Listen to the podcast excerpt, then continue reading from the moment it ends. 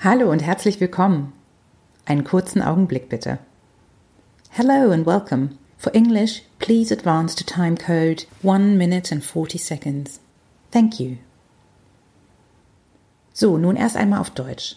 Schön, dass ihr hier seid und euch für diesen Podcast interessiert. In dieser kurzen Einführung erkläre ich euch, worum es geht und wie ihr den Podcast optimal nutzen könnt. Wir werden hier über die deutsche und britische Kultur und Sprache sprechen. Da ich in Köln wohne, geht es dabei auch manchmal um rheinische Schmankerl. Wie ticken die Britinnen so? Was machen sie an bestimmten Feiertagen? Es geht um Filme, Netflix, Bücher, um Köln, Berlin, London, um Eltern und Kinder und sehr viel um Kulinarisches. Es geht um unterhaltsam präsentierte Fakten. Dieser Podcast ist eine eingesprochene Form des gleichnamigen Blogs, den ihr unter www.pommesbuddha.com findet. Abonniert doch dort meinen Blog, damit ihr immer als Erste erfahrt, wenn es etwas Neues gibt. Wie im Blog auch kommen die Folgen immer mittwochs heraus und wechseln zwischen Deutsch und Englisch. Mehr darüber erfahrt ihr auf Twitter, Facebook oder Instagram unter dem Hashtag PommesBuddha.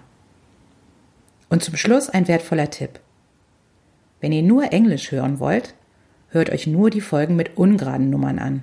Wenn ihr nur Deutsch hören wollt, die Folgen mit den geraden Nummern. Und nun viel Vergnügen beim Hören.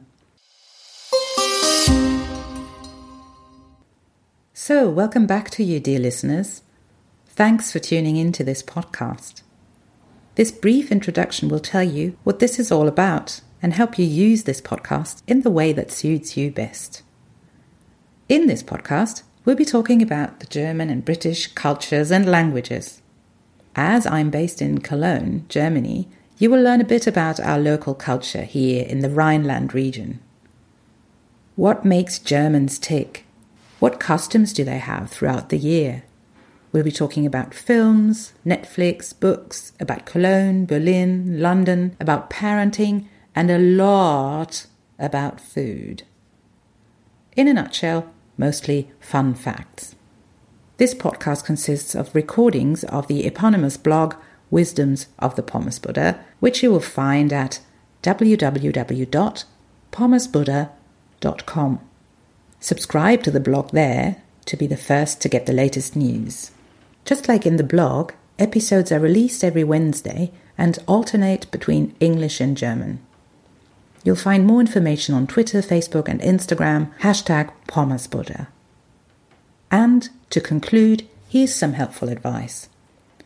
If you want to listen to English only, pick only episodes with uneven numbers. If you prefer German only, listen to the episodes with even numbers only. And now, enjoy this podcast. Thank you for listening.